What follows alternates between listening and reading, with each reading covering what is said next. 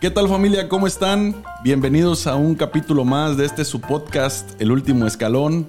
Estamos de verdad de manteles largos, es una conversación que quiero confesarles algo, la estoy esperando desde incluso antes de tener el podcast. Hoy está con nosotros el profesor Rafael Gómez, una eminencia en todo sentido con respecto a la formación deportiva y muchos temas que seguramente van a poder disfrutar el día de hoy. Vamos a darle la bienvenida, profesor. ¿Cómo está? Bienvenido a este capítulo. Hola Ángel, buenos días. Gracias por invitarme. Y aquí estamos a tus órdenes. Muchísimas gracias, profesor. Quiero decirle que, digo, ya le platiqué un poquito fuera de darle el, el rec a la grabación. Eh, tuve el gusto de participar en la escuela Luis Donaldo Colosio, en la primaria, imagínese. Tengo 34 años. Eh, en el equipo de básquetbol, el representativo de básquetbol. Y su querida esposa fue mi, mi- mi supervisora. Bueno, la supervisora del profesor. Sí. Y, y- y, este. Y ella me llevó a dos eventos, Caray. dos eventos deportivos de básquetbol. Eh, me acuerdo bastante porque fue muy gentil y me causó intriga, profesor. Por su calidez, por la forma tan linda como me trató y trataba a mis compañeros, porque no nada más a mí. Y entonces, déjeme decirle esto. En alguna conversación ya maduro, ya más grande yo, hablaba con, con Oriet precisamente. Oye, ¿y tú cómo entrenaste? ¿Quién entrenó? Este, y compartiendo información de deportistas. Y se refería a usted, ¿no? Y decía, bueno, tú lo has de conocer. Y le decía, pero ¿por qué me...? Es que el profesor vive por la Colosio, ¿no? Y yo le decía, ¿pero quién es? Y me decía el nombre de su esposa, ¿no? No sé quién es el profesor, pero sí conozco a su esposa. Y conociendo a su esposa, el profesor debe ser una chulada. Y no me equivoqué, le agradezco que esté aquí usted, que esté compartiendo con nosotros este tiempo y su experiencia. Y bueno, espero que la pase muy bien. Siéntase cómodo, por favor. Gracias.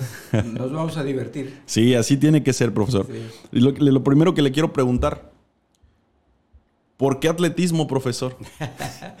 ¿Por qué atletismo? Ah, muy buena, muy buena pregunta. Nos vamos a remontar a mis inicios. Por de- favor, De, precisamente es lo que pretendo. de cuando egreso de la Escuela de Educación Física. Eh, la educación física es una cosa y el deporte es otra. Sí, Es un medio para la educación física. sí, Pero yo también quería ingresar a, a esos medios más especializados. sí. Y cuando yo egreso de la Escuela de Educación Física, mi primer trabajo es en el estado de Coahuila, Ok, en, una ciudad que se llama Piedras Negras, Coahuila. Sí, cómo Ahí no. empiezo yo a trabajar. Y yo iba a mi escuela, daba mis clases de educación física, tenía dos escuelas, pero yo quería algo más.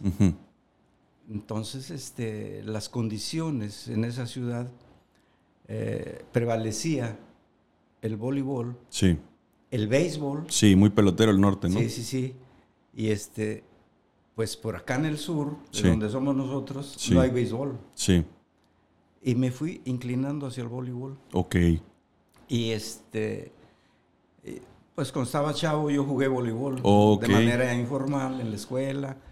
¿Eso en dónde, profesor? Aquí en Acapulco Ok. y allá estando en la escuela en México. Yo O sea, estaba usted, estudiando. perdón, antes de, usted nació aquí en Acapulco. No, yo soy de Tixla. Tixla. Sí, ¿Cuánta ciudad- gente exitosa ha sacado Tixla, eh? Dicen que es el primer país del mundo en exportar profesores a todos lados. Hay muchos profesores. Hay mucho profesor sí, y, sí. y sobre todo mucho pro- pro- profesor que, que tiene su prestigio, como Sí, usted. gracias. Entonces, nacido en Tixla, Ujú. egresa, bueno, Egreso, terminó mi primaria y me vengo a Acapulco. Ok. Por necesidades, condiciones de la familia. sí, Nos trasladamos aquí, aquí me inicio, ya después termino aquí, me voy a México a estudiar. Ya educación física y llego allá a Piedras Negras. en, en la escuela superior de educación Escuela física. Superior de Educación Física. Y pues ya en Piedras Negras, pues me inclino por el boli, Sí, pero me va muy mal. como entrenador, como profesor, me va muy mal. Ahí a nivel municipal, pues este sí tengo cierto éxito de tal manera que me dan la selección Sí. de Piedras Negras, después la selección del estado de Coahuila, que es un estado grande. es un estado muy grande. Y nos vamos a un prenacional y la sede es Chihuahua. Ok, otro estado enorme. Enorme. Y deportivamente Mm. hablando, un monstruo. Exacto, Sí. es la palabra correcta. Viene mi primer partido de voleibol, en aquel tiempo se jugaba 15. En dos sets me acabaron. Uf, Y para más vergüenza mía, Sí. perdí contra Chihuahua. Ok. Y el entrenador no era entrena- entrenador, era entrenadora. Ok. Ya sabes el orgullo de sí, sí, sí. macho acá. Sí, sí, sí. Híjole, me ganó la maestra. 15, 6, 15, 8 por ahí. Sí. En dos me acabaron. Sí. Ya te imaginarás el resto de la competencia. Cuatro partidos más, ni uno gané. Ok. No gané ni un set. Ok. Entonces, regresamos a Coahuila dije, no, pues, ¿qué voy a hacer? Aquí creo que no. Pero antes de que avance, profe, le voy a decir algo. Qué curioso que en su primer esfuerzo como entrenador logra la, la selección municipal Y luego la y estatal. luego la estatal. Sí, ahí es donde me equivoqué. Quizá Pero, me, me pero, pero no sé si equivocarse, profesor, porque, bueno, no lo quiero contradecir, pero quisiera sacar algo de provecho de, este, de esto que usted vivió para hacer su primer nacional y luego en su primer esfuerzo como entrenador. Sí, Yo creo que fue exitoso. Eh, Quizás el, el equipo no tuvo el éxito que, que se esperaba, pero si ponemos en la mesa el hecho de que su primer experiencia como entrenador, municipio, selección municipal y luego la estatal, entonces ahí, habla- ahí hablamos de una forma de, de- de usted para hacer las cosas que, que llama la atención, ¿no? sí. Quizá mi madurez no, per- no me permitió ver, o mi inmadurez, ese enfoque que le estás dando, que es muy acertado y muy correcto. Gracias, profesor. Este, y no lo vi así, pero creo que fue para bien, Ok. porque dije, no, empecé a, dejar, a alejarme allí, alejarme. Y este, a- otra de las actividades que yo hacía en la Escuela de Educación Física era el atletismo. Yo Sí. salté longitud, corrí Ok. 800, 1500, no, Wow. con, no con éxito, pero ahí andaba, yo me metía a todo. Inquieto. Inquieto, no, nunca estaba sentado. Dije, y un día, por accidente, en la ciudad colindante con Piedras Negras Sí. de Estados Unidos, que se llama Eagle Pass, Sí. Texas, voy y veo una carrera de, en la calle que Ok. organizó ¿En la high- calle? Sí, en la, en la high school que organizó. Digo, oye, y de ahí me entró. No, yo me regresé a Piedras Negras y después de mi clase, Sí. yo agarraba un grupo de chamacos y los empecé a entrenar en atletismo. Sí. Y así me fui, así me fui, fui creciendo, fui creciendo. Hice la Liga Municipal de Piedras Negras de Atletismo. Creció más el grupo, yo tenía dos escuelas, invadí una escuela secundaria que no me tocaba, pero yo estoy de chismoso, vamos a decirle así. Fue creciendo mi grupo Sí. y ahí es la misma historia que en el. Ujú. Soy el entrenador de la selección de atletismo de Piedras Negras. Sí. Y, y vamos al estatal y Piedras Negras. En aquel tiempo, Coahuila nada más, Saltillo y Monclova eran los únicos que tenían atletismo. Sí. Y llega Piedras Negras. Sí. Y en el primer estatal, Piedras Negras empieza a figurar y se va arriba. La- el mayor número de medallas lo tiene Piedras Negras.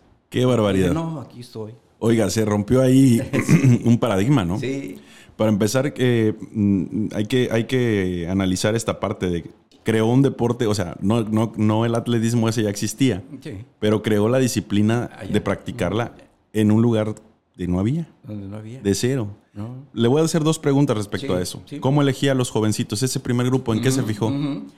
La educación física te da un montón de herramientas Sí, para poder distinguir del- el desarrollo motriz del ser humano. sí, Ya con tanta experiencia que vamos adquiriendo en ese aspecto, con la forma de ver caminar a un sujeto, sabes si tiene una coordinación motriz fina.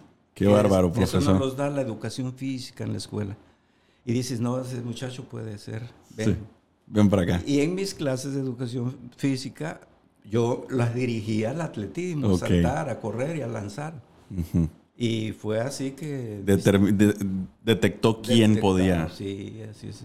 Hoy hay otras formas, ¿verdad? Más recursos tenemos ya 50 mil años en esto. Pues ya hay, hay, este, algunas formas ya de detectar más rápido a los muchachos. ¿Cómo convencer? En un deporte pelotero, incluso se juega mucho básquetbol también. sí. También hay soccer. Yo sé que en Coahuila también hay soccer En aquel aislados. tanto. Ok, ¿no? Oiga, ¿cómo convencer al jovencito en lugar de tirar la pelota, en lugar de, vol- de volear, en lugar de batear? Sí, Ponte a correr. ¿Cómo convencer, profesor? en ese tiempo creo que es eh, algo, es el tiempo que tú le das Ok, al chavo, ¿no? ok. Porque de alguna manera, de manera inconsciente, el niño va viendo que tú le estás dedicando tiempo en horas extras, Sí, que tú no te van a pagar por eso y todo eso. ok. Y el trato. Yo siempre he dicho que si tú tratas a tus alumnos con amor, es, es algo que vas a recibir. Sí, Siempre los muchachos así son. sí, Y, y tuvimos mucho éxito. Y entonces empiezan a ver que aquel chavito ya ganó una medalla, el otro también, los papás se empiezan a interesar y esos son los recursos que utilizamos para ir, vamos a decir, enganchando a los muchachos. Y en su primer año entonces, medallas. Medallas. En un, y ya no terminé. Eh, Es que lo interrumpí, discúlpeme. No, está bien. Entonces, estatal ya vamos bien. Y en aquellos tiempos se hacía por orden presidencial las mini olimpiadas Ujú, nacionales que Ok, eran patrocinadas por el DIF. ok, Eran chavitos de primaria, cuarto, quinto y sexto. sí, Y, este, y se hizo una, la que me tocó a mí en México. ok, y era de convivencia. Los chavos llegaban a casas de otros competidores de México y allí fuimos a, a competir y pues este, bendito sea Dios, nos fue muy bien, ujú, muy bien. Entonces el coordinador de- del grupo de Coahuila estaba mandando información a Saltillo, a Monclova, a todas las ciudades donde había niños participantes y cuando llegamos a Piedras Negras, el autobús y que se detiene afuera de la ciudad. Y es que allí nos subieron a unos carros descubiertos y todos los chavos con sus medallas. No, hombre, tremendo. Llevé como 12 chavos y todos ganaron medalla. Y de allí me enganché. No, hombre, sí, pues que vaya, vaya, qué manera de engancharse. Ya. Es empezar con el pie derechísimo, ¿no? Así estuvo. Eh, estoy seguro, esta pregunta me- a lo mejor me voy a adelantar un poquito, pero de ánimos me gusta para, para este momento. ¿Qué impacto tuvo en la sociedad eh, ese, ese hito? ¿Cómo lo percibió usted? Cuando menos, en- no sé si en nivel local, en regional, ¿cómo percibió el impacto en la sociedad? No hablemos de estrictamente del deporte. Ujú. Ve a los chavitos con las medallas en las camionetas. Sí, sí, sí. Eh, la- los papás en primer lugar estaban emocionadísimos, muy felices, contentos. Mis colegas también, que en aquel tiempo pues era yo un chavo, tenía yo 21 creo, Ok. 22. Nuevecito. Sí, mis colegas ya tenían arriba de 30, 40. Y bueno, un profe chavo y, y ya con este... Estos logros. Estos resultados Sí.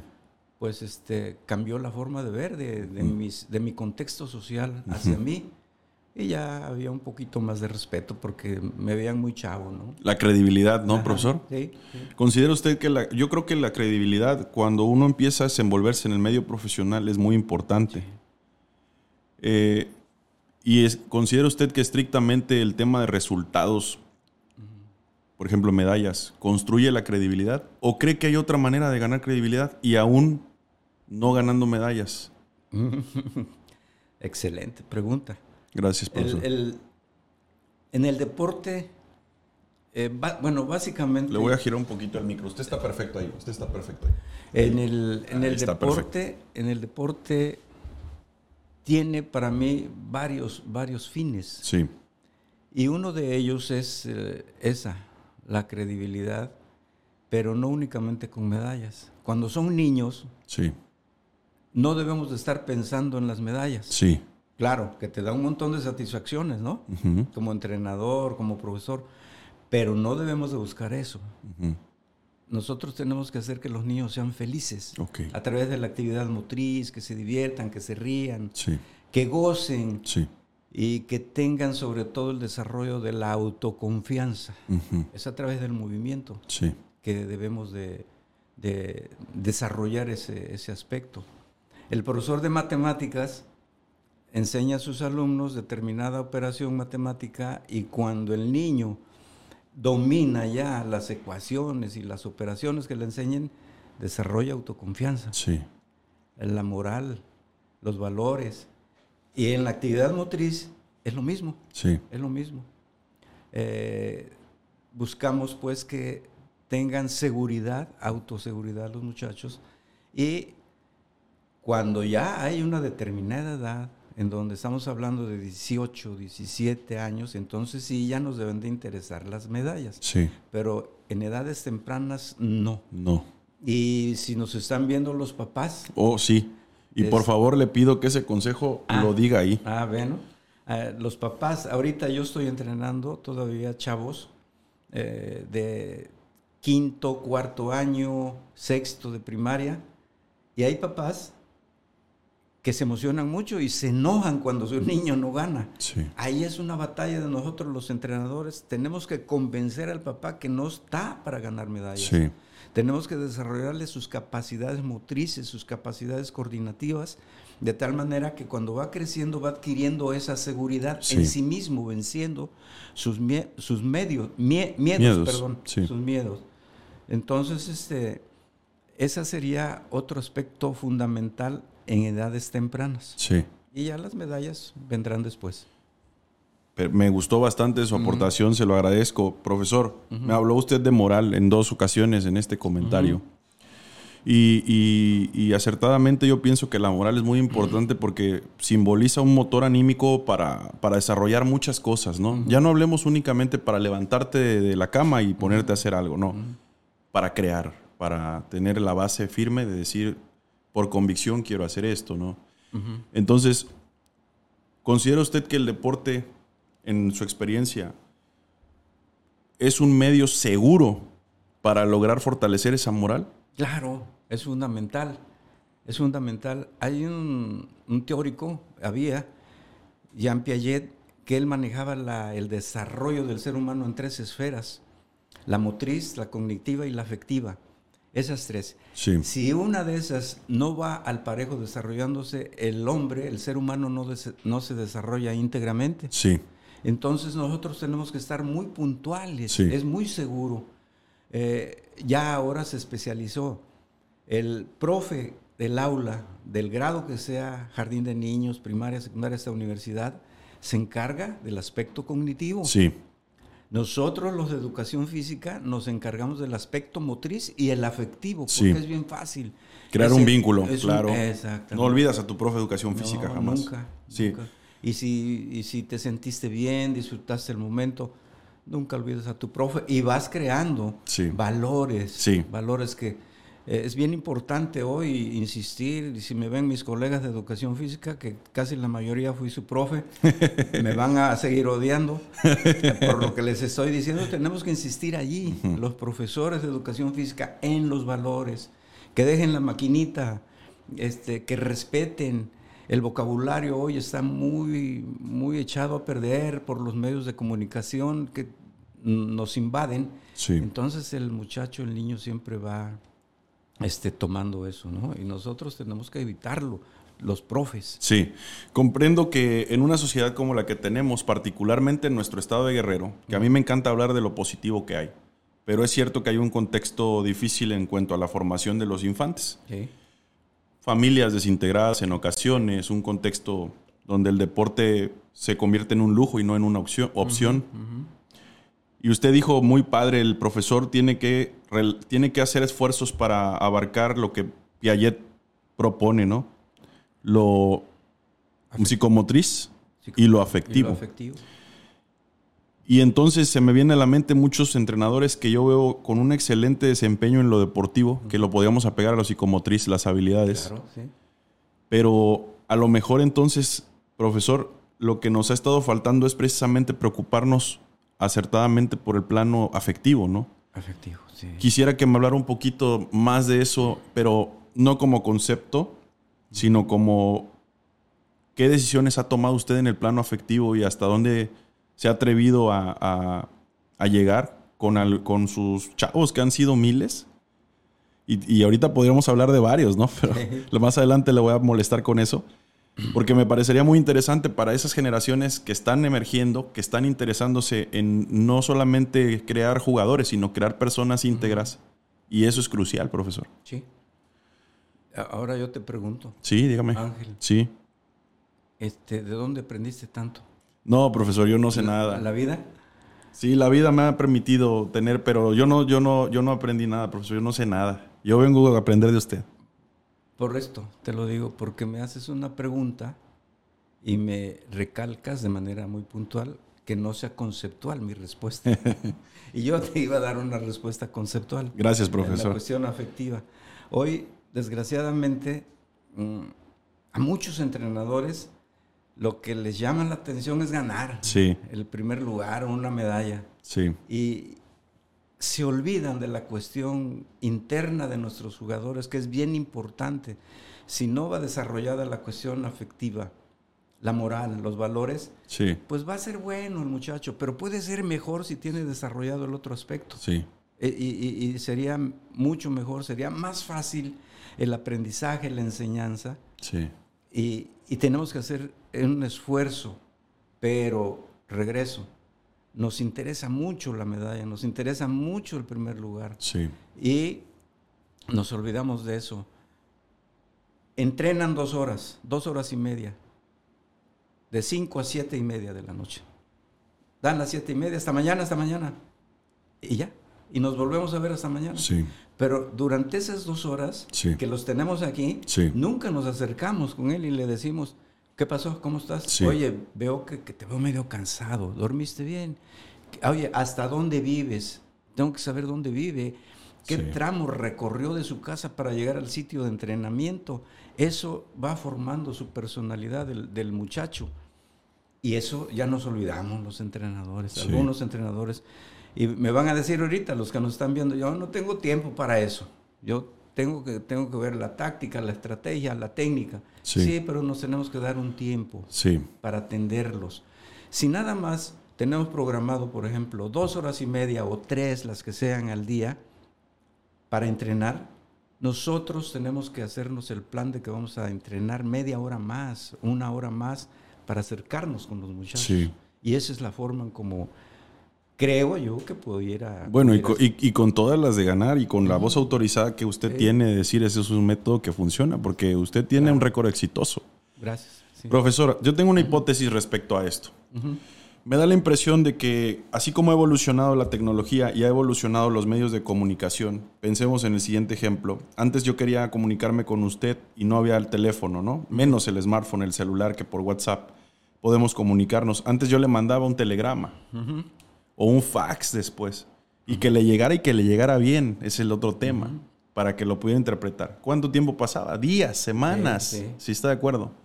De repente llega el internet y pone un correo electrónico, en un segundo usted ya se está enterando lo que yo le quiero decir. Sí. Entonces ha cortado los tiempos en la comunicación y en el medio laboral. Me da la impresión de que ese efecto ha repercutido en la sociedad al grado que todo urge más, al grado que todo va más rápido. Y ahorita decía usted, es que hay colegas, compañeros entrenadores que no se dan el tiempo de preguntarle al jovencito cómo está, porque dicen que no tienen tiempo, ¿no? Que a lo mejor hay quien lo hace porque no le interesa, con todo respeto. Hay quien lo hace, se va porque tiene que ir a otro espacio a brindar su servicio de entrenador Sí. o a dar horas o a dar una clase porque necesita ganar Sí, claro. para solventar el hogar, ¿no? Sí.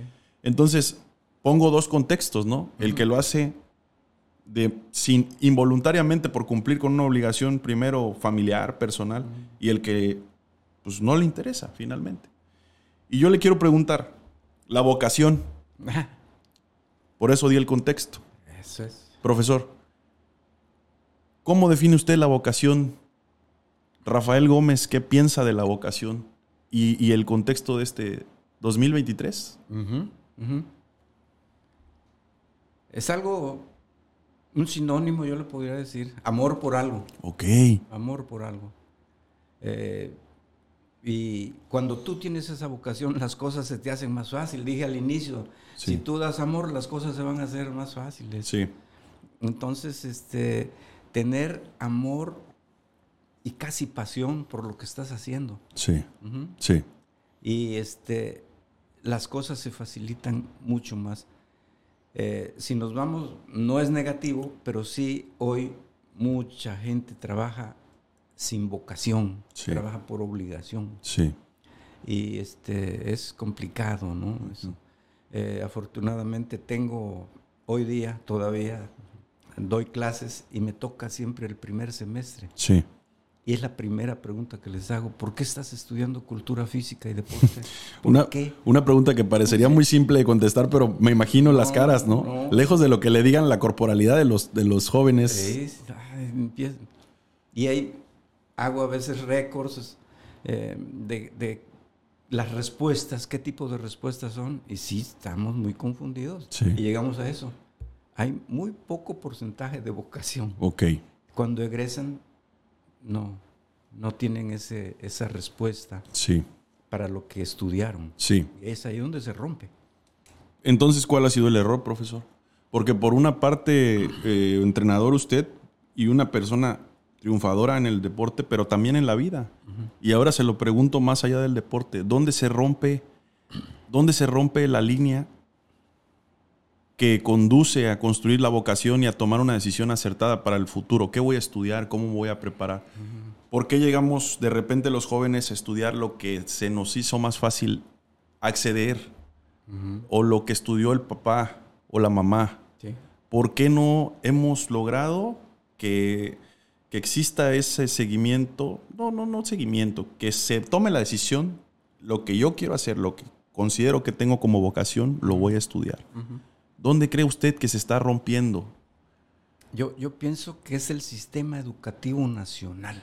Fuerte. en donde eh, no se han elegido las carreras profesionales en base al contexto donde esté la institución. Sí, entiendo.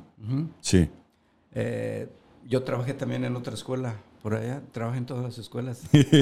y yo siempre estuve en contra de una carrera que todavía está hoy, Sí. que se llama arquitectura. Ok. ¿Dónde van a trabajar nuestros egresados? Sí. Pero antes de esa está la de bioquímica en alimentos. ¿En dónde va a trabajar un ingeniero con especialidad en alimentos? En Acapulco, en Guerrero, no hay. Tiene usted razón. Tiene que emigrar. Sí. Ahí es uno de los puntos donde se rompe ese paradigma. Entiendo. La otro, otro punto que yo he visto es desde la en la secundaria hay una asignatura que se llama orientación vocacional. Sí. Y es ahí donde se supone que el orientador vocacional va encaminando al chavo, al, al alumno, si se va a las ciencias exactas, si se va a las áreas biológicas, si se va a la actividad motriz, infinidad de cosas. Sí.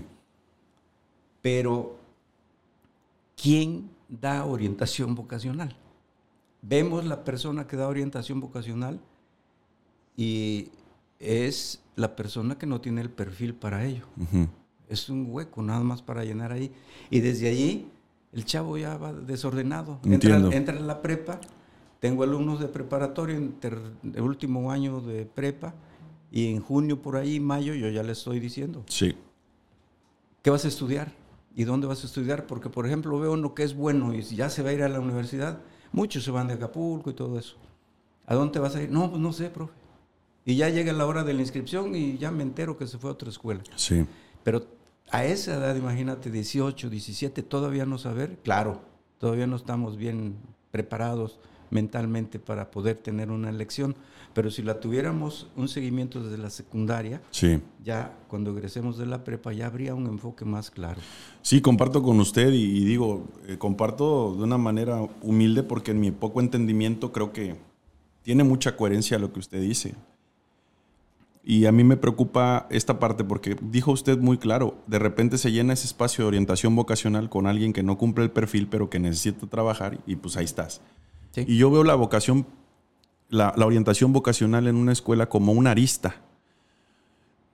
Tan importante es ese papel que puede dictar el futuro Sí. y puede haber talentos que a lo mejor era buenísimo para era buenísimo como, como orador, Sí.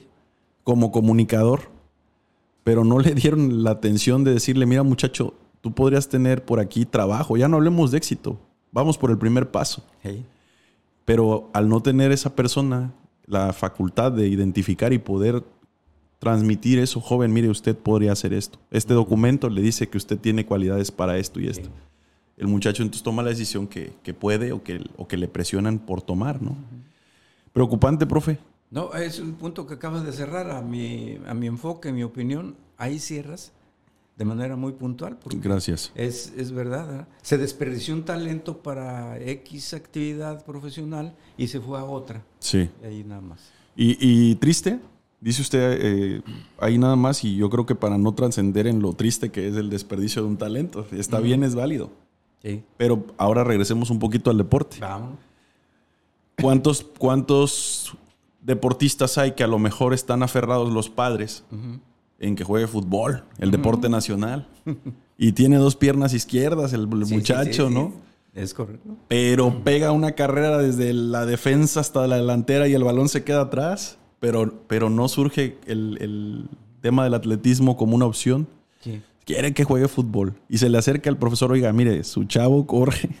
No, no, no, no, ni me le diga. ¿No? Ignorancia, necedad. En su experiencia, ¿dónde se recargaría más este, este efecto? Todo. Eso que acabas de decir. Todo eso. Todo eso. Eh, Eso me sucede casi diario. Exactamente, parece que ves una película de mis actividades. O ya la viste. Este, sí. Eh, alumnos míos o corredores míos Sí. de aquel tiempo hoy tienen hijos. Sí. Eh, y yo les digo mis nietos. Sí, sí, sí. Oye, mi nieto, eh, tráelo para acá. Yo ya lo vi, ya lo trajiste a jugar fútbol. Pero mira, aquí. Sí, profe. Ah, Ahí queda, Sí. ahí queda. Porque bueno, el- otro pues es el- la invasión que hemos tenido de Sí. la información del fútbol. Todo el Sí. mundo quiere ganar dinero y quiere ser determinado personaje en el fútbol. Pero es, es cierto, es una realidad. Eh, hay una por ahí, un meme, no sé cómo se llama, unas fotos que salen en el Face, en donde Sí. va un niño y está bateando en béisbol Sí. y no le pega. Sí. Y le, no le pega. Y se va así. Pero de ahí se va transformando y se mete, se tira a una alberca y nada, pero Tremendo. Dice, mira, si no puedes ahí, ahí está. Ujú. Y eso es una realidad que los Ok. papás muchas veces no vemos. Sí. Ujú. Sí, y, y- y a veces, pues, por ejemplo, ah, yo tengo amistades que sus padres, cuando fueron hijos, no les inculcaron la disciplina deportiva. Ujú. Y que a mis amigos en la generación los metieron al deporte para que no estuvieran dando lata en la casa. Ah, es correcto. Y ahora ellos dicen, bueno, ya no sé a dónde meter a mi hijo.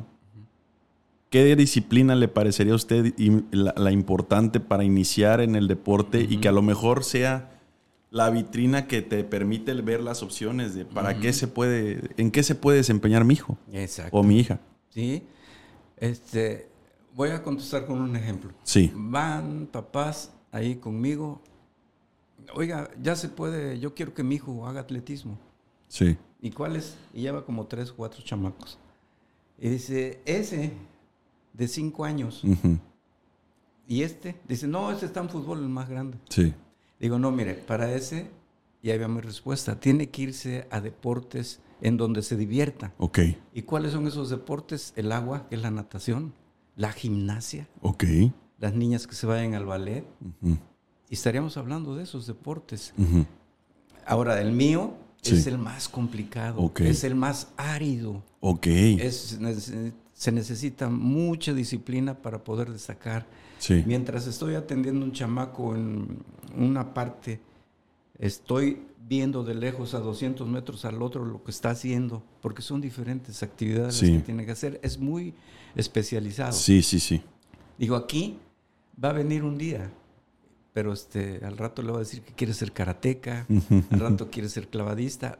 Mi recomendación, papá, mamá, lléveselo a natación o a gimnasia, ballet, y ya que tenga 8, 9, 10 años, ya. ujú. Estamos hablando de que entonces el primer esfuerzo tiene que ser estrictamente orientado a la diversión. A la diversión, exactamente. No hay de otra. Hay una máxima por ahí también que dice, se aprende jugando. Sí, muy buena, cómo no. Profesor, usted me ha hablado, hay un factor en lo que va de la conversación que estoy maravillado y estoy muy contento de poder entablar esta conversación con usted. Hay un factor común y una palabra, amor.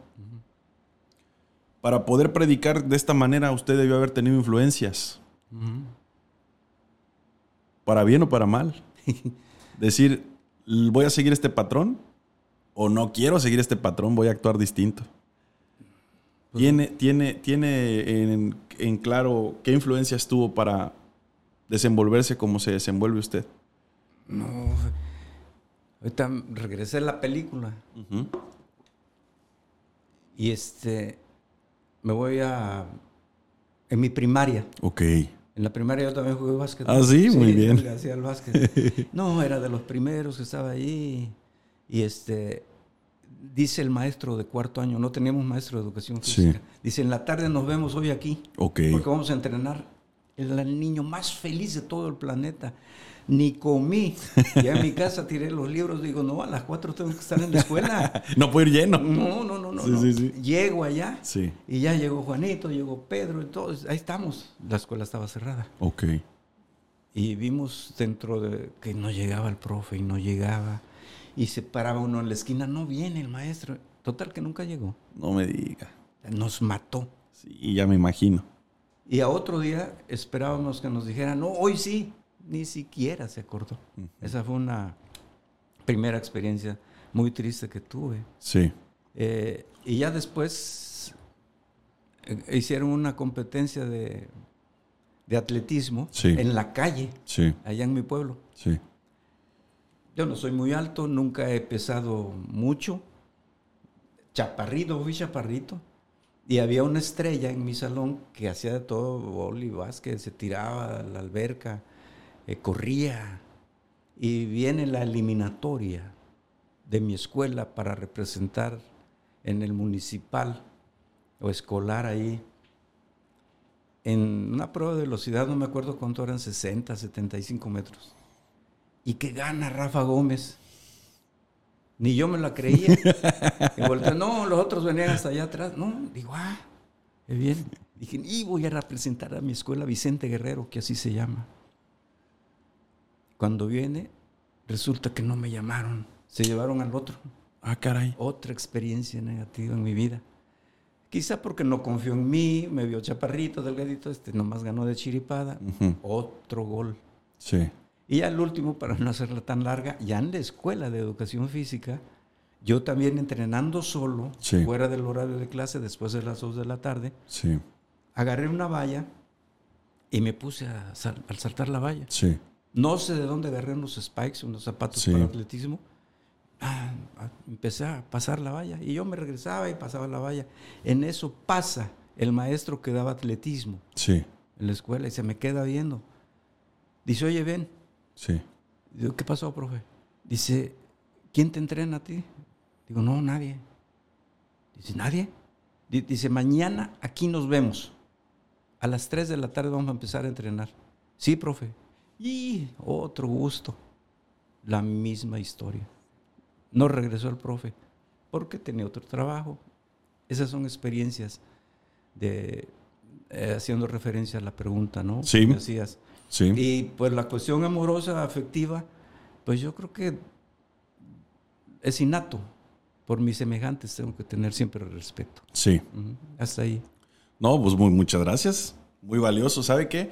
Eso que usted, que usted me platica, esos tres momentos, yo los entiendo como quiebres en su vida. Eh, Eh, y al, al decidir, perdón, al decidir dedicarse a la docencia, me imagino en usted antes de esas clases o de hacer un compromiso con un muchacho, una señorita, el decir, si yo le digo al muchacho que es a tal hora y que tengo que, tengo que estar. sí. Y, y fíjese cómo usted, lejos de hacer un, un efecto negativo, esos tres momentos que tuvo, lo capitalizó en algo positivo, que es la responsabilidad del respeto por el tiempo del infante, Sí. que aunque sea infante merece el mismo respeto, es un individuo, Sí, ¿verdad? Sí. Y eso, no hombre, pues me imagino cuántas vidas ha podido cambiar con respecto a eso, profesor. Me estaba comentando usted respecto a la vocación. Me gustó mucho hablar de ese tema. Yo le preguntaba que dónde consideraba usted que se rompía. Y, y ya me dio su, su aporte. Yo quisiera preguntarle qué rol considera que debe tener el padre. Porque hablamos del profesor, Sí. pero no hemos tocado el tema del padre. ¿Qué, qué debe de estar pensando? Ya me dijo, debe pensar en que juegue, pero adicional a que juegue, ¿cuáles deberían de ser las conversaciones del padre con el hijo para estimularlo a que juegue? Aunque, él- aunque en la mente tenga yo he pensado, quiero que haga deporte, pero a lo mejor invitarlo a que juegue ¿Cómo considera usted que debería darse esa conversación con el hijo? El, todo es, es un proceso. Y a ese proceso le digo yo así que es una mesa de tres patas. Sí. El niño, el profe y los papás. Ok. Y los tres debemos entrar con un rol específico. Sí. El niño es el que se va a mover. Sí. Yo voy a hacer que se mueva, pero también ellos me tienen que ayudar Sí. en la casa. Sí. Y ese sería, creo yo, que el rol principal Sí. de los papás, este, intentar hacer ese cambio en ellos, Sí. porque dentro de ellos quieren que ganen, Claro. ¿verdad? Pero tienen que entender que el niño tiene que jugar. Pero ¿quién les va a hacer entender? Yo. Le tengo que hablar con el, el papá. Sí. Eh, ah, vamos a hablar de los entrenadores. Entre los entrenadores tenemos una, una- un pensamiento Sí. que decimos, ¿quién es el principal enemigo en tu proceso de entrenamiento con tu equipo? Y todos decimos los papás. en buena onda, que no se molesten los papás. Este, ¿Por qué? Porque ellos, tú estás dando la instrucción, el papá está en la tribuna de aquel lado, ¡eh, le va a! Y le empieza a gritar cosas que levante la pierna, el brazo, etcétera, que no va, que le eche más ganas, que le... Él que sabe, con el debido respeto. Y si sabe, pues quede callado. Ese es el, el tema que, que podría yo decir, eh, una educación conjunta, ¿no?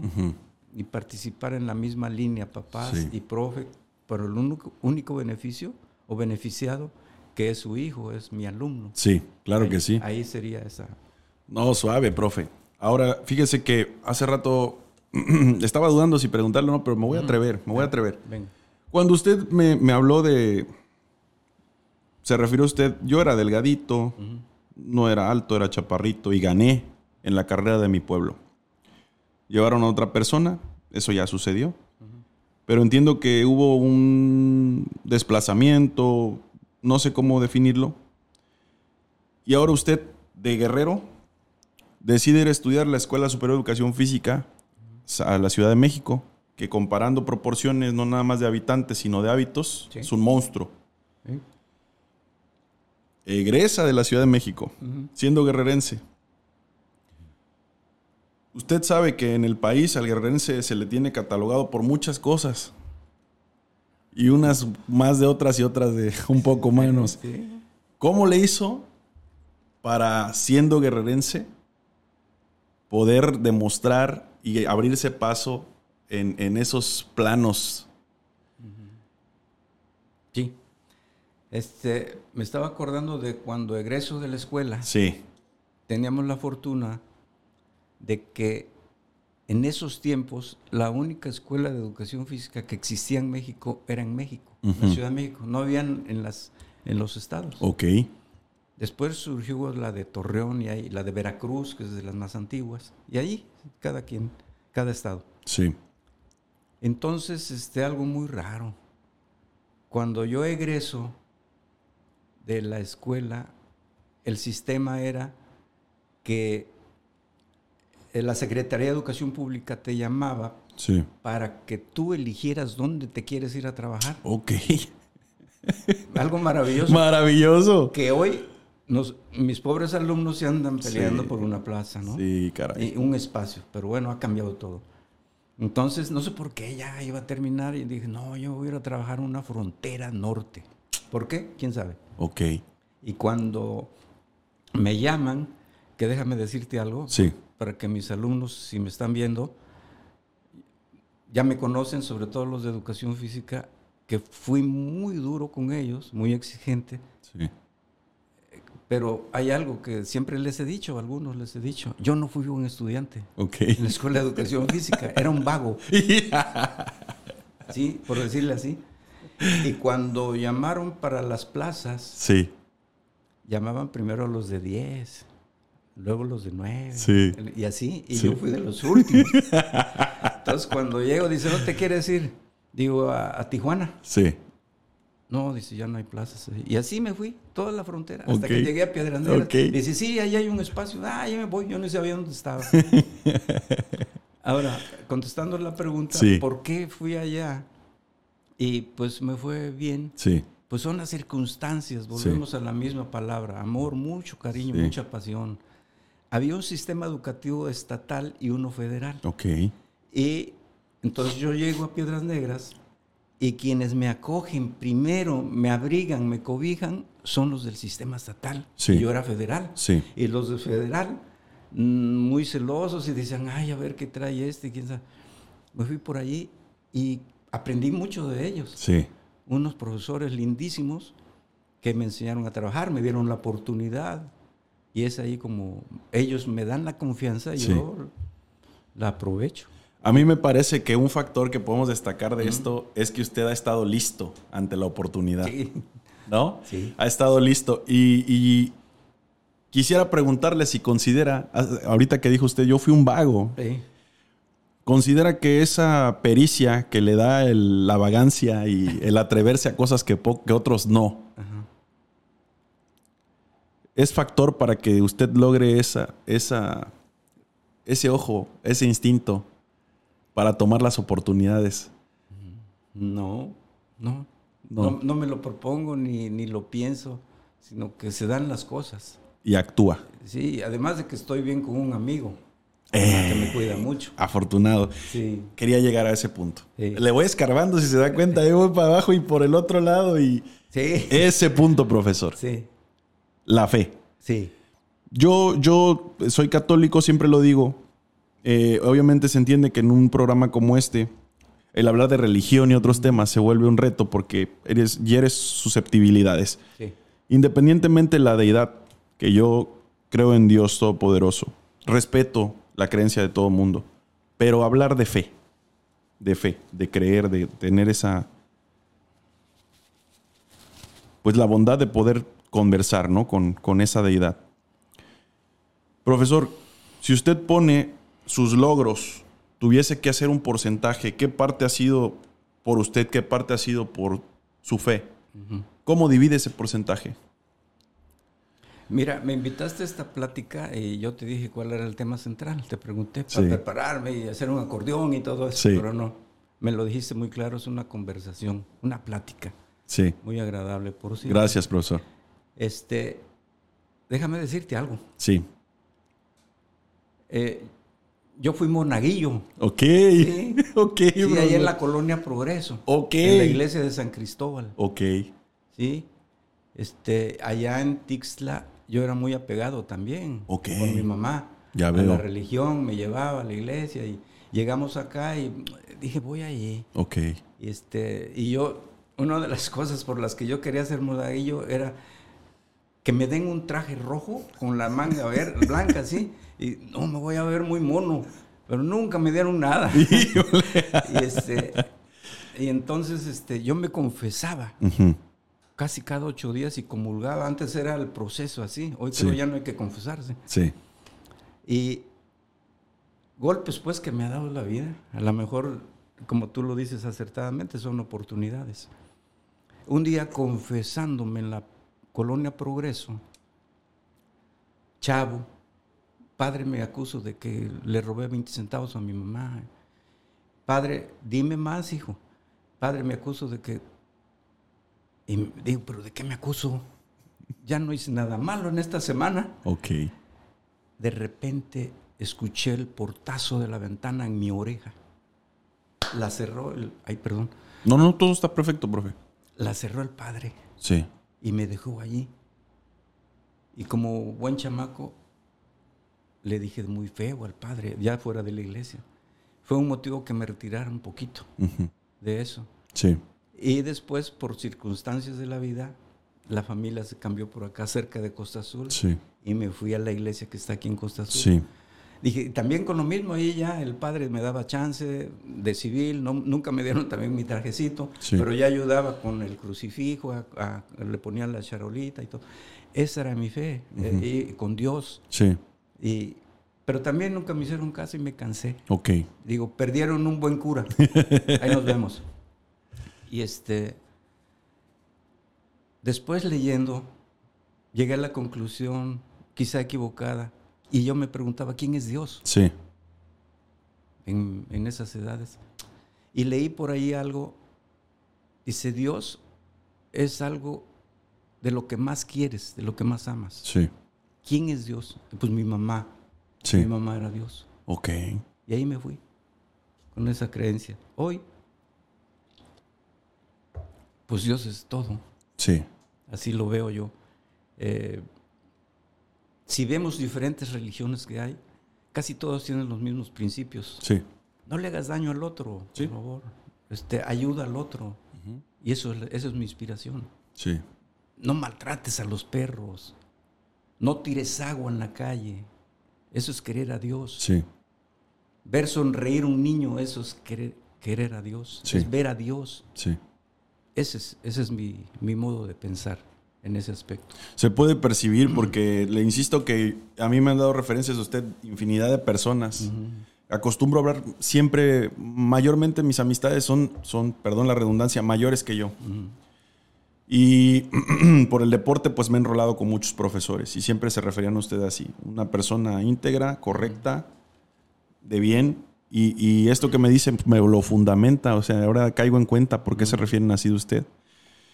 Y sí, yo creo que, profe, si me permite hacer un comentario, el tema de la fe, yo creo que una persona que no tiene el- ese sentido, pierde el sentido de pertenencia por la vida. Pierde, anda ausente, anda ajeno, ajeno a lo que sucede en realidad. O sea, sí lo veo, veo lo que está sucediendo, pero al no, al no percibirlo, no sentirlo, como que se pierde mucha información y va como en bola de nieve, ¿no? Sí. Ya para cuando tiene descendencia o cuando tiene una relación de amistad o amorosa, pues va mermando, va mermando en todas las áreas, ¿no? Sí. Y le toqué el tema de la fe porque precisamente creo que la labor que usted hace, todas las vidas que ha tocado y de la forma que las ha tocado, debía existir un fundamento de fe para que durante todos los años que usted ha ofrecido el servicio que ofrece, ¿verdad? Pues se haga, se haga mantenido usted vigente y constante y con la misma convicción. Sí. Debe haber un fundamento y por eso me atreví a preguntárselo. Ahora bien, profesor, si quiere vamos apegándonos más al plano deportivo. Vámonos. Sí, claro. ¿En dónde usted ha considerado, si quiere no decir nombres, pero platícanos una experiencia de alguna personalidad, un jovencito, alguna jovencita, que considera que tenía una potencia, un potencial impresionante y se perdió? Platíquenos una experiencia, aunque no nos diga el nombre, porque obviamente pues se respeta esa parte. Claro. pero lo quiero sacar a la coalición para platicar un poquito de ese tipo de cosas y que la gente que nos escucha, que la gente que nos ve, tenga material, porque finalmente es lo que pretendo, profe, que este programa trascienda en el sentido de que la gente que logre estar dedicándonos el tiempo, saque conceptos, saque formas de pensar que puedan nutrir su vida y que las apliquen si es que les conviene, ¿verdad? Con todo respeto. Sí. Pues eh, la vida nos ha sonreído en ese aspecto en muchas ocasiones. Eh, pero creo que no se han desarrollado al 100%, todos mis atletas creo que no se han desarrollado al 100% y nunca han llegado donde deberían de haber llegado. Tú conoces un personaje eh, muy cerca, ¿no? Y ese es uno de ellos. Sí, ¿Por qué? No es crítica ni es queja, pero desgraciadamente el sistema educativo y deportivo de nuestro país no es sistema. No es sistema. Es algo nada más ahí que se da, que si se desarrolla, que se desarrolle, si no, no nos interesa, que siga la vida. sí, Eh, ¿Por qué? Hay gente que ha tenido el potencial para poder llegar a unos Juegos Olímpicos, por ejemplo, pero no se da por el sistema de- deportivo de nuestro país. sí, No hay una secuencia, un seguimiento en donde esté la iniciación deportiva, el desarrollo del talento, la dete- perdón, el de- la detección del talento, el desarrollo de ese talento, seguir con ese programa hasta llegar a Juegos Olímpicos o Sí. campeonatos mundiales. Sí. Y aquí en Guerrero se han quedado más de cinco en esos escalones, por eso, porque se corta. ¿Por qué se corta? Porque el muchacho ya no tiene a dónde ir. sí, No hay becas. Necesita la beca Sí. el muchacho. Necesita una ayuda. Eh, en el lugar en donde entreno, en caso muy particular, eh, hay un proceso de entrenamiento que yo tengo que no, no lo entienden muchas gentes, pero el atletismo o el deporte ya organizado se debe de entrenar diario. Sí. Eh, un muchacho, por ejemplo, de 18 o 20 años tiene que entrenar 14 horas a la semana. Ok. O 12. Ok. Pero viene un evento en el lugar donde yo entreno de no sé quién que y, cierran la, pista. La cierran. Sí. Y eso nos perjudica. Sí. Esa es una. Que este muchacho ya fue, ya fue a un campeonato mundial, hay que dar seguimiento. Sí. ¿Cómo? Siguiéndome a mí principalmente. Sí. Como entrenador y ver, supervisarme Sí. otro escalón más arriba, en este caso la CONADE. ¿Qué estás haciendo, Rafael, con este? Sí. Y supervisarme si voy bien. Sí. No, no interesa. Y ahí es donde se corta esa, esa información. Y hay muchos casos, muchos casos. Tuve- tuvimos un campeón nacional de universidad y fue seleccionado para el campeonato mundial, que es, esa vez fue en Nueva York, en Buffalo, Nueva York. Y me quedé esperando la llamada oficial de la federación para que mi muchacho fuera. A eso nunca llegó. Sí. Me enteré por el periódico que ya la delegación mexicana estaba allá. Esos son los elementos que corta debido a esa nula sistematización del deporte. Es que yo creo que, profesor, el tema de sistematizarlo, o sea, el pseudo sistema que hay, ¿no? Eh, es más simple y llevadero el, anímicamente sostenerlo de esta forma. Al cabo, el deporte en nuestro país no es prioridad. No es un bastión que, que brinde lo que en otros países brinda. Incluso el patriotismo, el- la moral nacional. Entonces, a lo mejor se me ocurre que el, el hecho de esquematizarlo sería, haría más transparente las cosas. Y no hablo de los dineros, hablo de las formas. ¿Sí? Usted fíjese qué dijo ahorita. Yo necesitaría que alguien de la CONADE me supervise y me diga, ¿qué estás haciendo con ese muchacho? Fíjese nada más lo que acaba de plantear. Sí. Que a usted lo supervisen. ¿Qué, qué ruptura de paradigma y qué valor de su parte y, y qué interesa en su profesión de decir, yo estoy dispuesto a que me evalúen, a que me digan cómo voy, porque me interesa que esa persona que yo estoy guiando vaya por el camino correcto, Claro, ¿no? Claro. Fíjese, profesor, cuántas cosas estamos aprendiendo de usted. Yo le agradezco que sea tan abierto. Me disculpo porque he llevado como montaña rusa esta conversación. Eh, y es que he estado tratando de, de meter ahí este, ganchos al hígado, nomás que no se me ha dejado del todo. ¿eh? muy valiosa, muy valiosa. Mire. Coahuila. Sí. ¿Por qué Acapulco, profesor? Ah, otro accidente de mi vida. este, en aquel tiempo, este, pues uno empieza, ¿verdad? De profesor y el recurso económico a veces no, no alcanza bien. Sí. Y para esos tiempos yo ya me casé Ok, en Coahuila. en, en Coahuila. Sí. Y este, en- vengo a solicitar un préstamo Ok.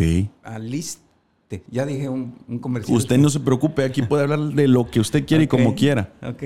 Y en ese tiempo únicamente se daban en México. Sí, En- hay un edificio que está por el Monumento a la Revolución, me acuerdo muy bien. sí. Y tenías que venir por el cheque, lo hacías allá en tu ciudad y ya te decían, preséntate tal día, ahí está el cheque ya.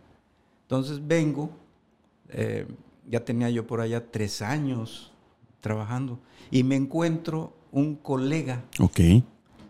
de, de Chilpancingo. Ok. Dice, oye, ¿qué- desde que salimos de la escuela nos, Ya no nos vimos. ¿Dónde estás? En Coahuila. Ay, ¿y, y tú? No, estoy en Chilpancingo. Ah, qué bueno. ¿Y qué andas haciendo por allá? Digo, no, pues allá me gustó irme, estoy a gusto. Dice, están solicitando, dice, hay plazas en Acapulco. El- ¿Por qué no? vas? Digo, ah. Y mi plan era recoger el cheque, tomar el autobús de regreso a Piedras Negras y, y ya llegar con el dinero. Sí, sí, sí. Y dárselo a la, Jefa. a la jefa Sí, sí. Que tomo un flecharrón en aquel tiempo. Sí, sí, sí, sí. Me vengo y ¿dónde está la dirección? Estaba ahí en Vista Alegre en la oficina. Voy, oiga, así, así, así, podría. Este, ¿y tú qué? No, pues yo estoy allá. allá. ¿De dónde eres? De Tixla, profe, el director. Sí. Dice, a ver, tu nombre. Ah, Rafael Gómez. ¿Tú no eres hijo de Celestino Gómez? Digo, sí. Dije, ya, aquí tú. Dice, no, pues era mi amigo. Mi papá ya había muerto. ese Oh, lo siento, profe. Cuidado, gracias. Sí, nomás, rapidísimo. Le digo, profe, pero no es uno, somos dos. Dice, ¿cómo? Dice, digo, no, pues mi... La patrona. Mi domadora. Sí. Y nos autorizó a los dos. Qué suave. Y así nos venimos para acá. Sí. Entonces la profesora no es de aquí, es de Coahuila. Algo bien chistoso. Es chilanga. Órale, órale. Y para allá también. Y se fue para allá conmigo. Ah, ya veo, ya, veo. El, amor ya iba por ahí ya haciendo lo suyo. Ya llegamos aquí los dos y, aquí ya empezamos a trabajar. ¿20 qué llegó, profe? 1900, ¿En qué año? O sí, o edad o año que ah. usted guste. Que regresó para acá, de Coahuila. Si te digo mi edad, pues ya va a estar difícil. No, pues yo le... No, este, llegué aquí en el 75, 74. Sí. Ahora, ha hecho mucho por el deportista y por el deporte del Estado. ¿Cuál fue su primera acción regresando al puerto con respecto a eso? Porque venía con toda una dinámica de medallistas y, de fomentar y, e incluso abrir una brecha para el atletismo. Sí, Y llega Guerrero. Me asignan la escuela primaria Vicente Guerrero, que está en la colonia Morelos. Sí. Con 12 horas a la semana. Ok. Eh, pero en la tarde ya no tenía que hacer. Ok. Y este, no, pues ¿qué hago? Pues yo nunca puedo estar quieto. Si quiere ajustárselos un poquito aquí arriba. Ok. Ándele. Ah, ahí, está. mejor? Sí, ya. Ándele. Este, y no estaba la unidad deportiva todavía. Estaba un campo de béisbol que se llamaba, no me acuerdo ahorita el nombre, el campo de béisbol ahí. Dije, ¿dónde me llevo? No, pues me voy a la playa. Todos los chamacos que yo detectaba de la Morelos. De la Morelos. Me los llevaba a la playa. Clavelitos que se llamaban aquel tiempo. Y, este, y ahí entrenaba, y ahí empecé a entrenar. Ok. Después conseguí cuatro horas en la secundaria 2, allá arriba, en la Morelos. Sí, sí. Y hice lo mismo. Entonces ya llevaba chavos de primaria y de secundaria y entrenar allí. Sí. En la playa. Sí. Para lo que se ofreciera. Y con el tiempo supe que ya se había inaugurado la unidad deportiva. Y un día me fui a dar una vuelta. Sí. Que veo una pista de tierra. Sí.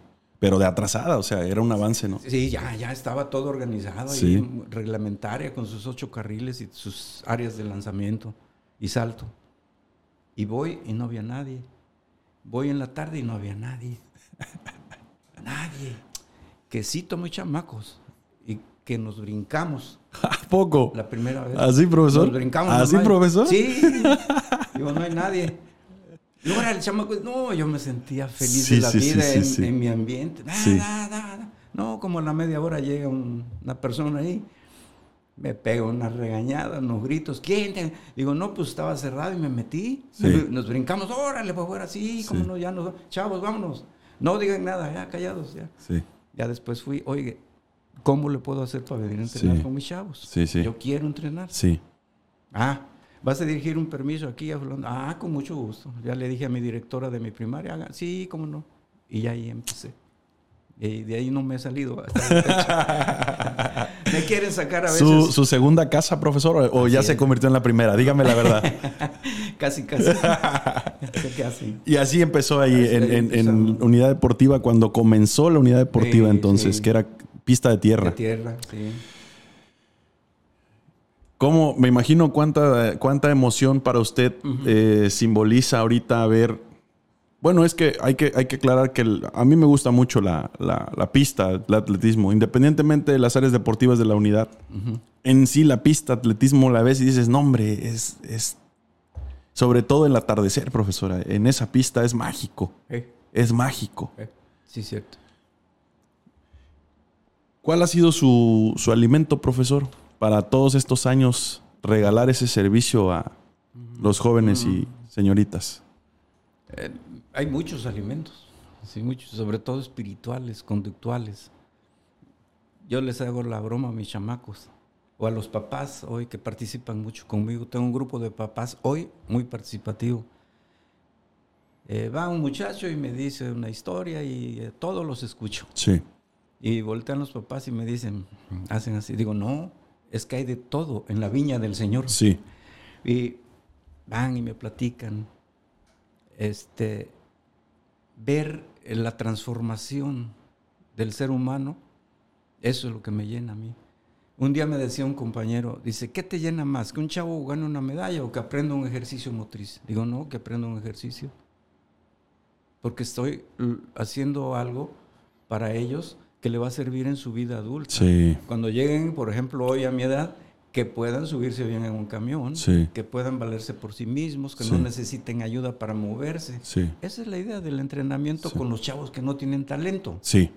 Y la educación física también eso busca, ¿no?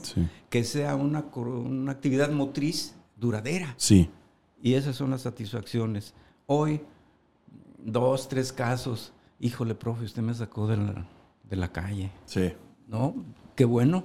Dice, si no anduviera yo asaltando, para eso estamos. Profesor. Esas son las satisfacciones. Qué gran satisfacción, profesor. Sí.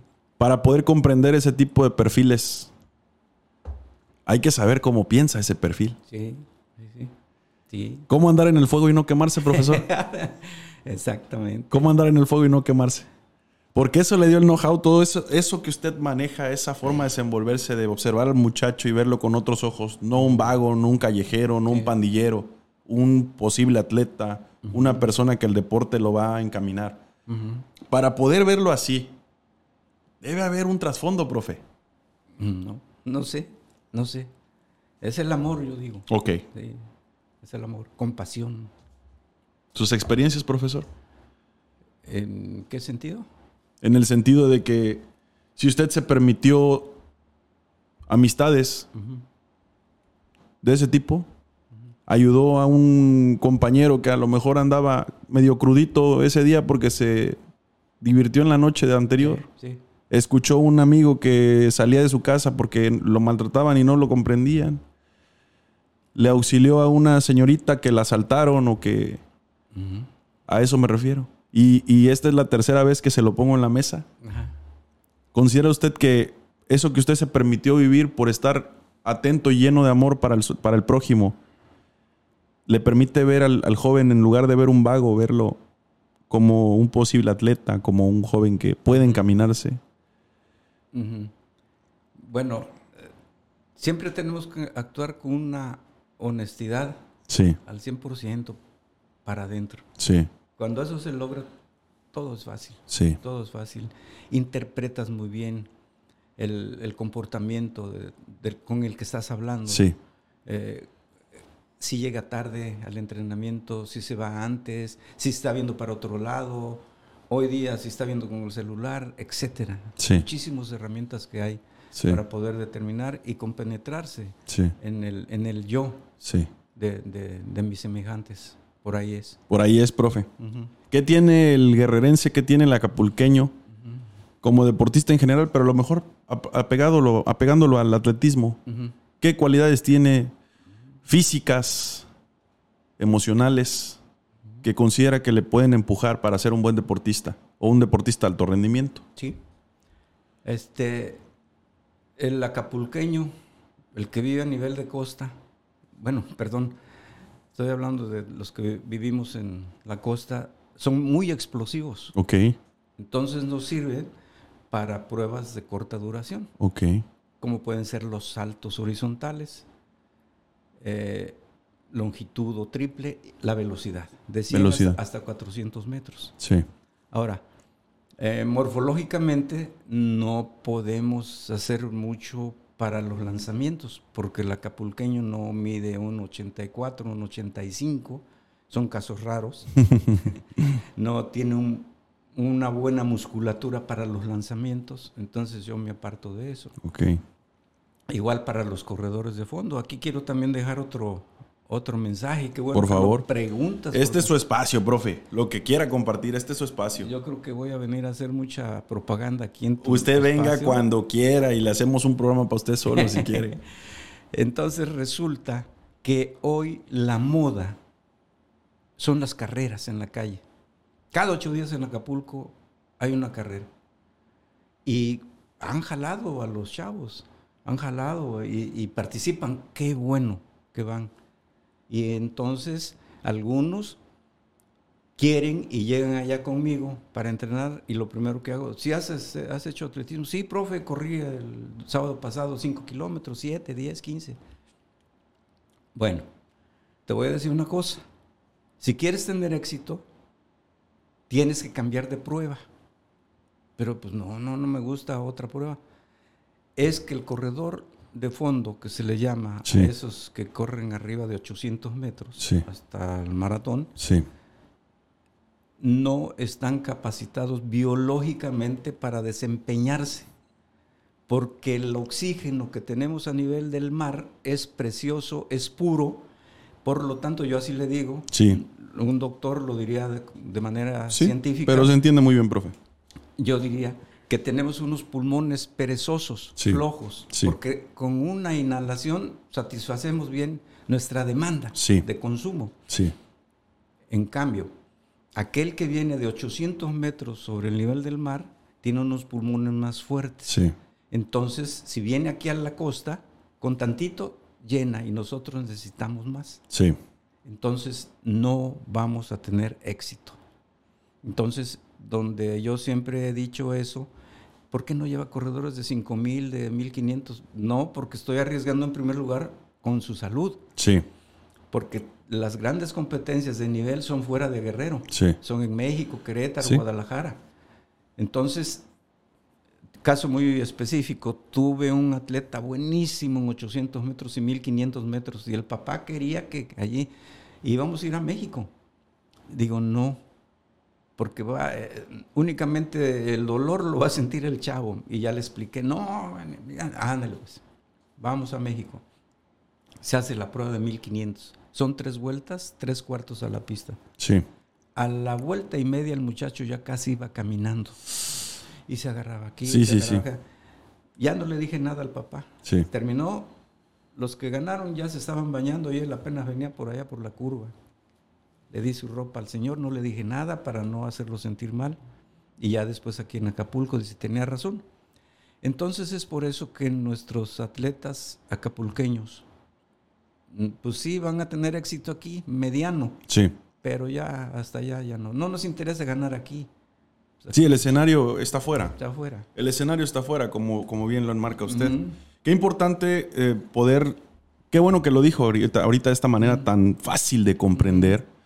Porque a veces, como padres, somos ignorantes, pero somos emocionales y queremos y nos aferramos a que las criaturas y a que nuestros hijos destaquen en ciertas cosas, ¿no? Pero está la parte, ¿es apto para?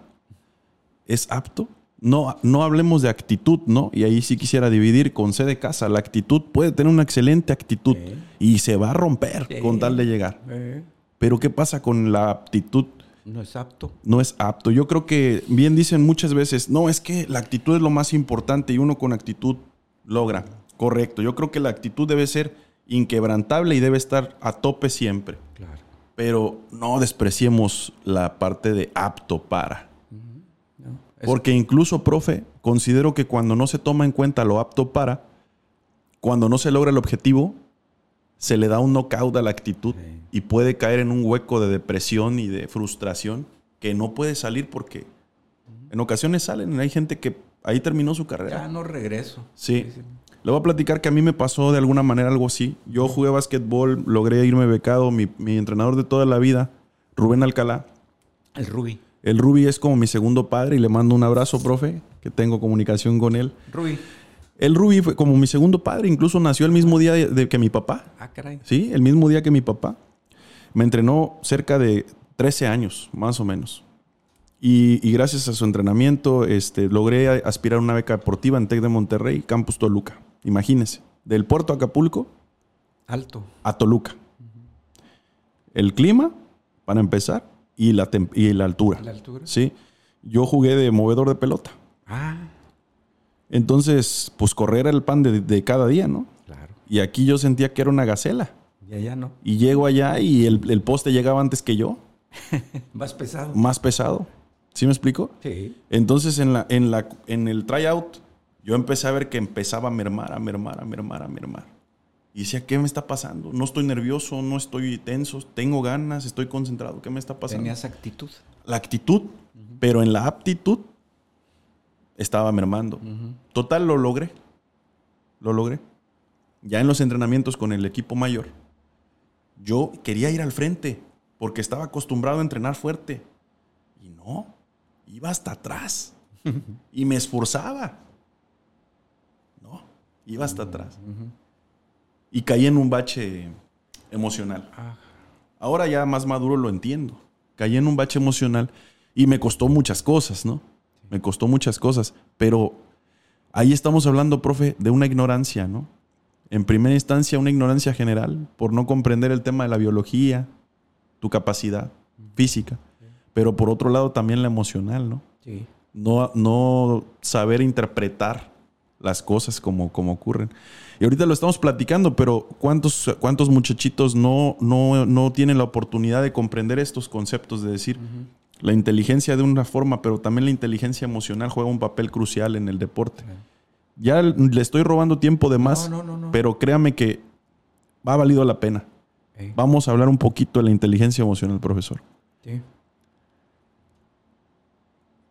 ¿Cree que el acapulqueño, si se le inyectara un poquito, en general en el deporte, porque me queda claro que con sus alumnos usted lo maneja, si se le inyectara un poquito de la inteligencia emocional, de cómo interpretar los escenarios, cómo impactan las emociones en su cuerpo, tendríamos otro resultado? ¿Cree que es necesario capacitar también al entrenador en esa parte? Me río porque le vuelves a dar al, clavo otra vez. es un tema este, muy, muy interesante. En la Escuela de Cultura Física y también en la CEF di esta asignatura que se llama Teoría y Metodología del Entrenamiento Deportivo. Ok. La vengo eh, dando a mis alumnos desde hace un buen tiempo. Y ahí se habla de eso Ok.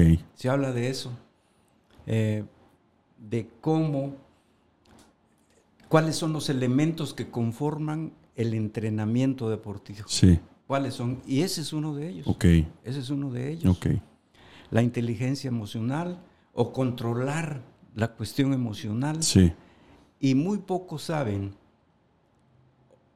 o no han leído muy bien. Y hay una, yo le llamo así, una trampa, un truco Sí. para esa inteligencia emocional o controlar las emociones,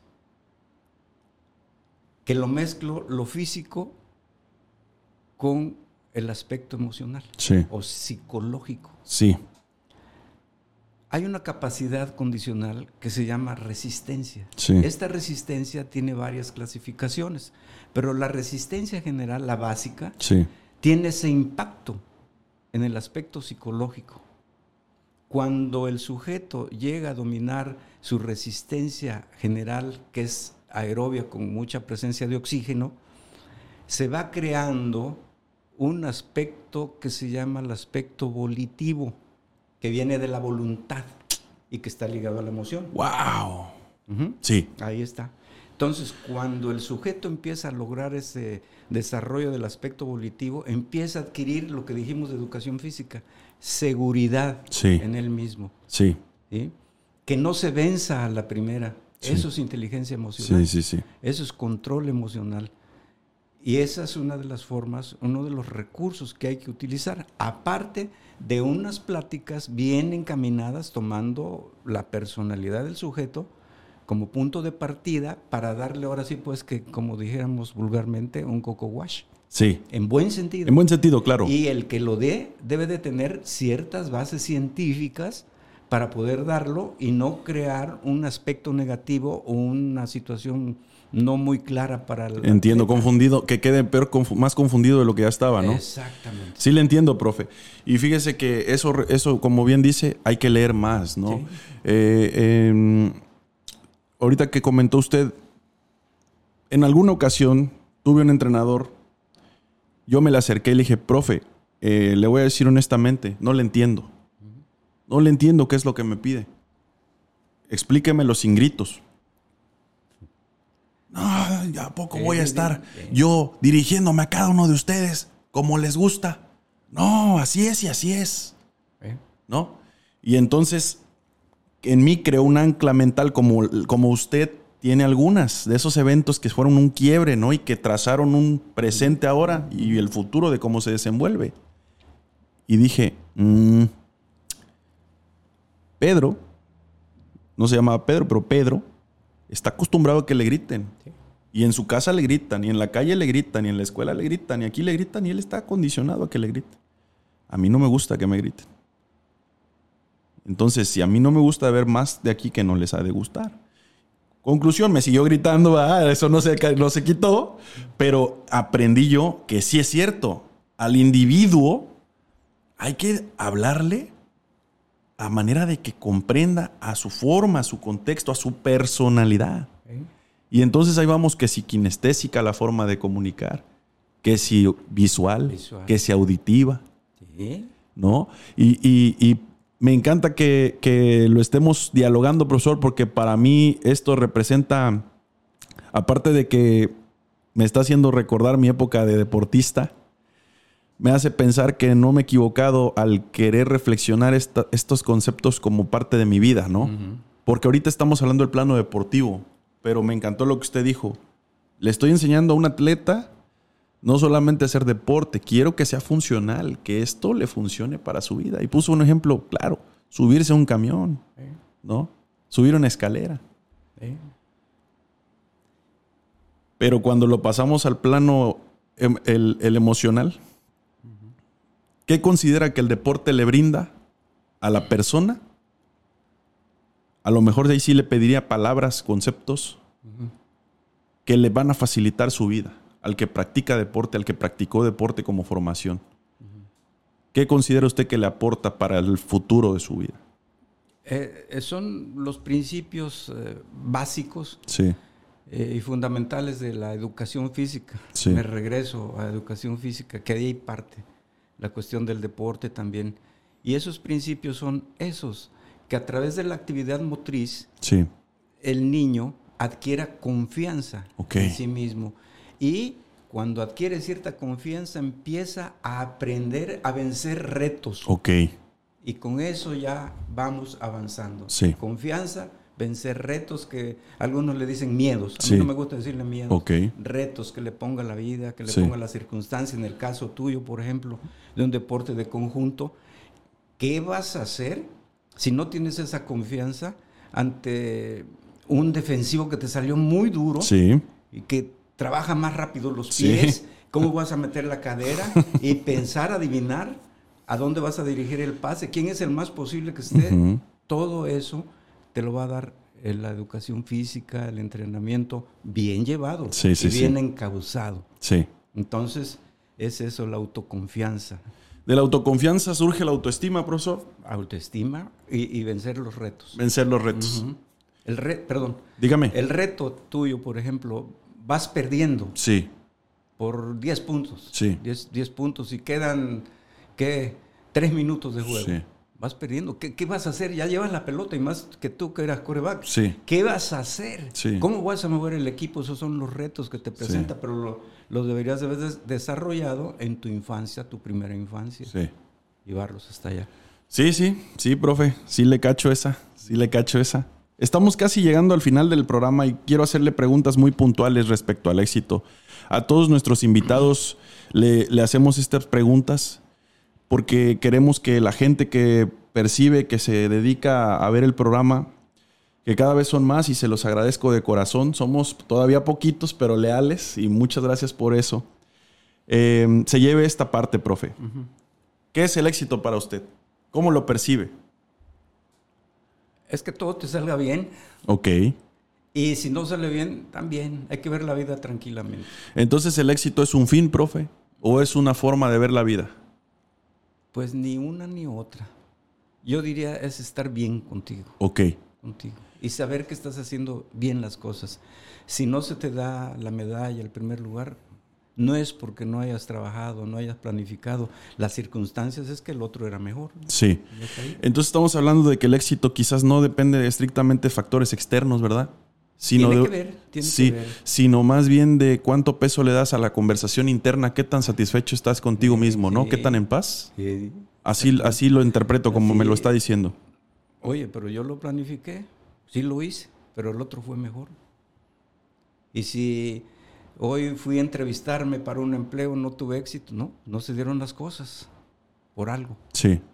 A lo mejor es, eh, es estar bien contigo. Que Sí. estás haciendo bien las cosas Sí. y te vas a sentir feliz, te vas a sentir pleno, sin ninguna prisa.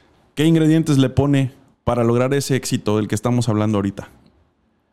Este, ver que mi contexto social, que mis alumnos estén bien, mi familia esté bien, obviamente mis cuates, Sí. mis amigos con los que laboro, eso sería llenar. Si hablamos, profe, de, de palabras, por ejemplo, y ahorita algo que, que ha sido un factor en la conversación, el amor.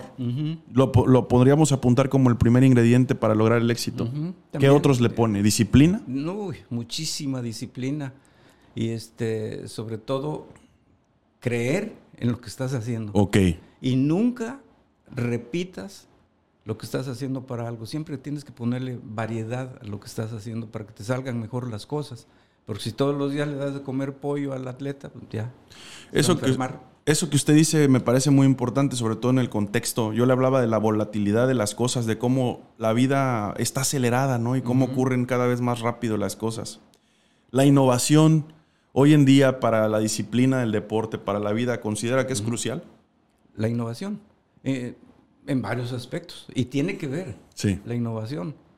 Porque tú como, por ejemplo, como profesor, vamos a hablar en ese, en ese aspecto, tienes que estar leyendo siempre. Como entrenador, igual, porque está evolucionando mucho. Las reglas Sí. y sobre todo los medios de entrenamiento, ciencias que se están aplicando al deporte. Tenemos que echarnos un clavado allí para ver cómo está la situación y tenemos que estar innovando. Los entrenamientos que yo ponía hace 10, 15 años y me van a visitar mis alumnos, oiga, profesor, no nos ponía, nosotros-". no, pues ya estamos innovando Sí. para sacar mejores resultados. Muy bien, profe. Última pregunta, si me permite, y con esta nos vamos. Ah, y, y posterior a eso yo le diría si quiere mandar un saludo o algún agradecimiento, algo que usted guste. Permítame primero hacerle la pregunta. Sí. Eh, ¿Qué le diría usted a Rafita, el atleta que corrió esa carrera en su pueblo, que ganó, ganó, y que lamentablemente no lo llevaron a la competencia siguiente? A estas alturas, profe, ¿qué le dice a Rafita? Rafita, síguete divirtiendo con la vida, no pasó nada. Mira, así es. Qué chulada de actitud, profe. Sí. Honestamente no esperaba menos. Le agradezco el tiempo que me ha regalado, le agradezco su, la apertura que ha tenido, por favor, a la conversación. Espero que me permita seguirlo invitando para hablar de muchas otras cosas. Y si yo sí quiero darle, decirle que mi esposa le manda un saludo enorme. Evelyn, hola. Estaba, estaba muy contenta de cuando le dije que venía a platicar con usted. Esto ya tiene rato que llevamos texteando, Sí. ¿no? No se preocupe, mire, las cosas suceden así y hay que aceptarlas y cuando se puede, pues se puede y cuando no, no. Pero sí quiero darle su saludo. Ella le tiene una estima alta y un respeto enorme.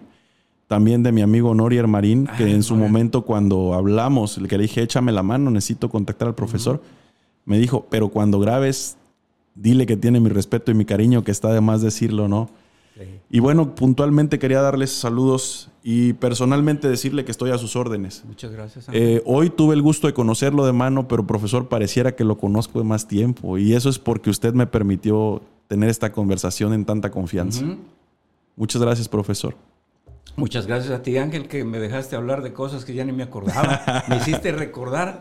Muchas gracias y este, pues he tenido muchas entrevistas eh, a lo largo de mi carrera, pero esta tan amigable, Gracias, profe. mm, no. Gracias, profe. Y con esa experiencia que tienes, que fuiste deportista, este, como que hubo un cierta... Un clic, un match ahí hicimos muy bonito. Ok. Pues mire, profe, este, yo le agradezco sus palabras. La verdad es que con mucha humildad acepto su felicitación y le digo que yo aprendí muchísimo de usted hoy. Ok.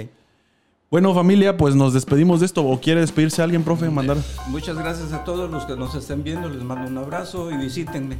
¿Cómo no? Pues miren, vamos a, a ver eh, la pista de atletismo en la unidad deportiva con el profesor Rafael Gómez. Si quieren que sus hijos, adicional a aprender temas de psicomotricidad, temas de deporte, aprendan valores y cosas que valgan la pena en la vida, que sean personas de bien, la recomendación es amplia. Y por favor no duden en asistir. Profe, ¿hay algunos horarios? ¿Hay, hay... Sí, tenemos este, de 5 a 7 de la noche todos los días. Todos los días. de lunes a viernes. De lunes a viernes. Por favor, gente, no pierdan la oportunidad de formarse con una persona tan valiosa y tan experimentada como el profesor. Y bueno, espero les haya gustado esta charla. No son entrevistas, familia, ustedes ya lo saben, son conversaciones. Espero les haya gustado, espero que saquen conceptos poderosos para que se inspiren e inspiren a otras personas y que sigan con su proyecto de vida. Nos vemos en un siguiente capítulo. Hasta pronto.